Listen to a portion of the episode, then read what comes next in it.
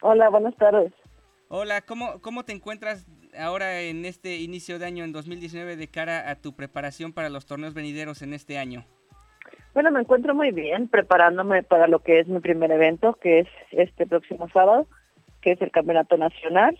Y este Campeonato Nacional es clasificatorio para Campeonato del Mundo, que se va a celebrar en mayo en Manchester, Inglaterra. Y pues bueno, contenta, feliz por, por mi preparación y pues también paso a paso con rumbo a lo que es mi objetivo, que pues que es estar en, de nuevo en los Juegos Olímpicos.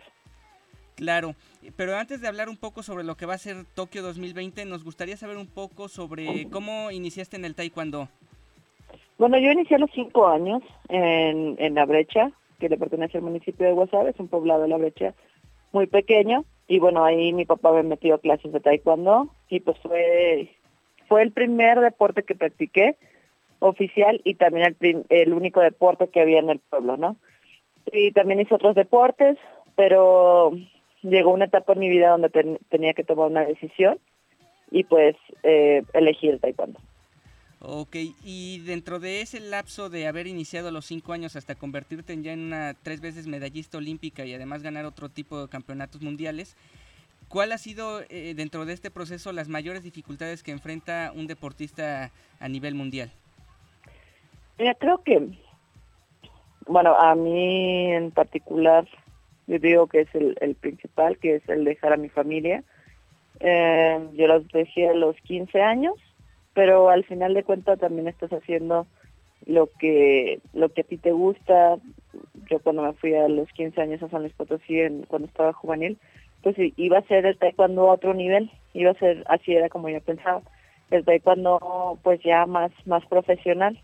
Y simplemente fue como dejarme llevar un poco con, con lo que pues estaba preparado en el destino, ¿no? Mis papás al igual me dieron toda esa oportunidad, el, el, el irme y también pues la confianza, ¿no? De yo teniendo 15 años, pues irme con, con personas que no conocía ni entrenadores que no conocía.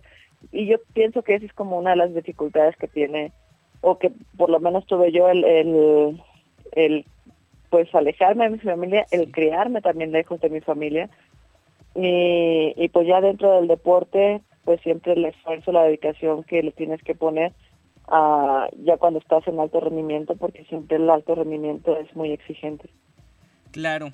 Y dentro de lo, bueno, ya sabemos, o mucha gente sabrá que tienes tres medallas, una en el oro en Beijing 2008, el bronce en Londres 2012 y en Río de Janeiro la plata. Pero además también has bueno, has participado en campeonatos mundiales y en campeonatos regionales.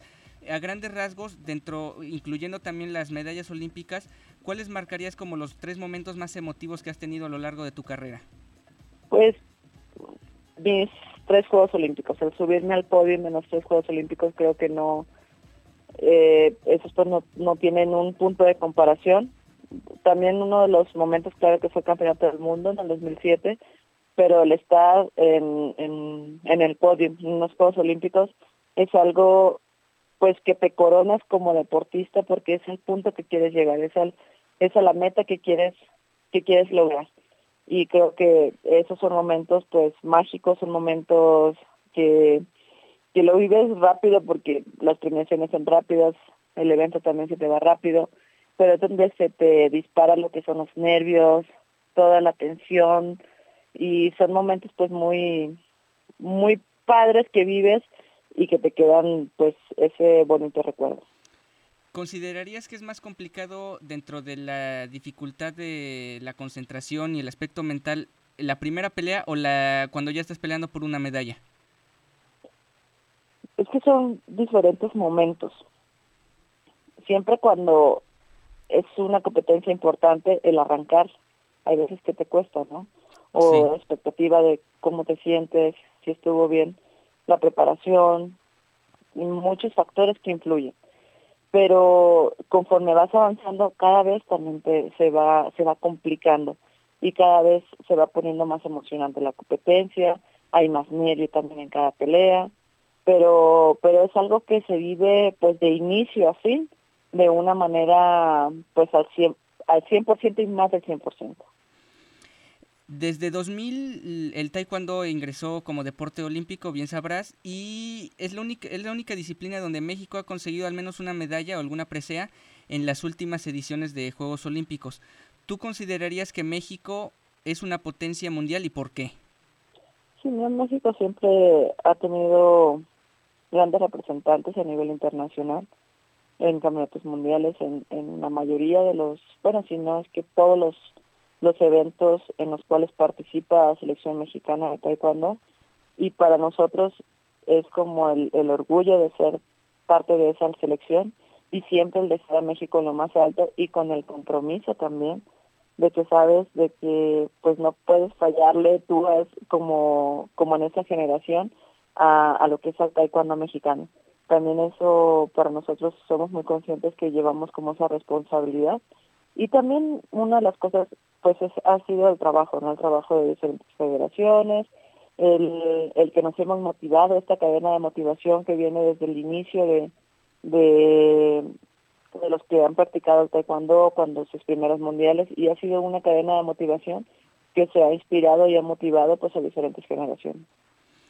Tú te encuentras actualmente dentro de un grupo selecto de medallistas olímpicos mexicanos como Humberto Mariles, Joaquín Capilla en los clavados, igual Paula Espinosa, que suman más de una presea y te encuentras a un año, poco menos de dos años del Tokio 2020. ¿Qué esperas lograr de aquí a los Juegos Olímpicos allá en Asia? Creo que todavía el camino a pesar que depende de cómo lo veas, lo puedes ver largo, lo puedes ver corto, porque el tiempo aquí pasa muy rápido de las competencias que tienes frecuentemente. Pero pienso que, que todo va a ir, bueno, todo voy a ir paso a paso, con tanto con la preparación, con la competencia, ir haciendo de la mejor manera. Muchas cosas pueden pasar en el camino, pero cuando uno está concentrado, cuando uno hace las cosas bien, pues las cosas salen mejor entonces quiero estar concentrada en, en este proceso, sé que va a ser complicado el proceso, que no va a ser fácil, que no estoy segura ahorita para Juegos Olímpicos, sino que tengo que trabajar más, tengo que, que ganar los eventos importantes para asegurar lo que lo que viene siendo mi pase. Y una vez que tenga ese pase para Juegos Olímpicos, pues hacer la mejor preparación para buscar una presea olímpica que, que es ese momento, regreso a ese momento donde pues cada deportista pues se pone se pone esa corona no que tanto desea esa medalla que tanto anhela. Y y pues ese es ese momento mágico ese momento que nunca se olvida. Si hablamos sobre eh, lo que va a ser los clasificatorios más o menos en qué fecha se van a llevar a cabo y qué es lo que tienes que hacer para lograr el pase a los Juegos Olímpicos mira nosotros tenemos eventos todo el año. Entonces los eventos más importantes que tenemos son campeonato mundial que es en mayo, Juegos Panamericanos en agosto, Grand Prix, que tenemos desde junio, sí.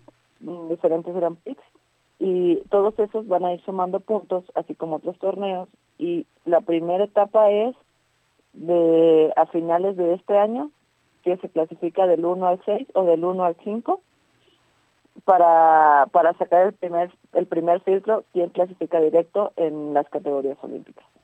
Ok, y dentro de este proceso, ¿Cuál es la preparación que llevas mm, a grandes rasgos día tras día en, en lo que se refiere a entrenamientos y demás? Pues tengo lo que es la preparación del trabajo específico de taekwondo, también el trabajo táctico y la parte de la preparación física, así como todo lo que rodea a mi equipo multidisciplinario, como pues viene siendo el psicológico, el trabajo con el nutriólogo, el trabajo con el fisioterapeuta y, y así todo, con todo el equipo multidisciplinario. Entonces cada uno da su granito de arena pues para estar en la mejor condición.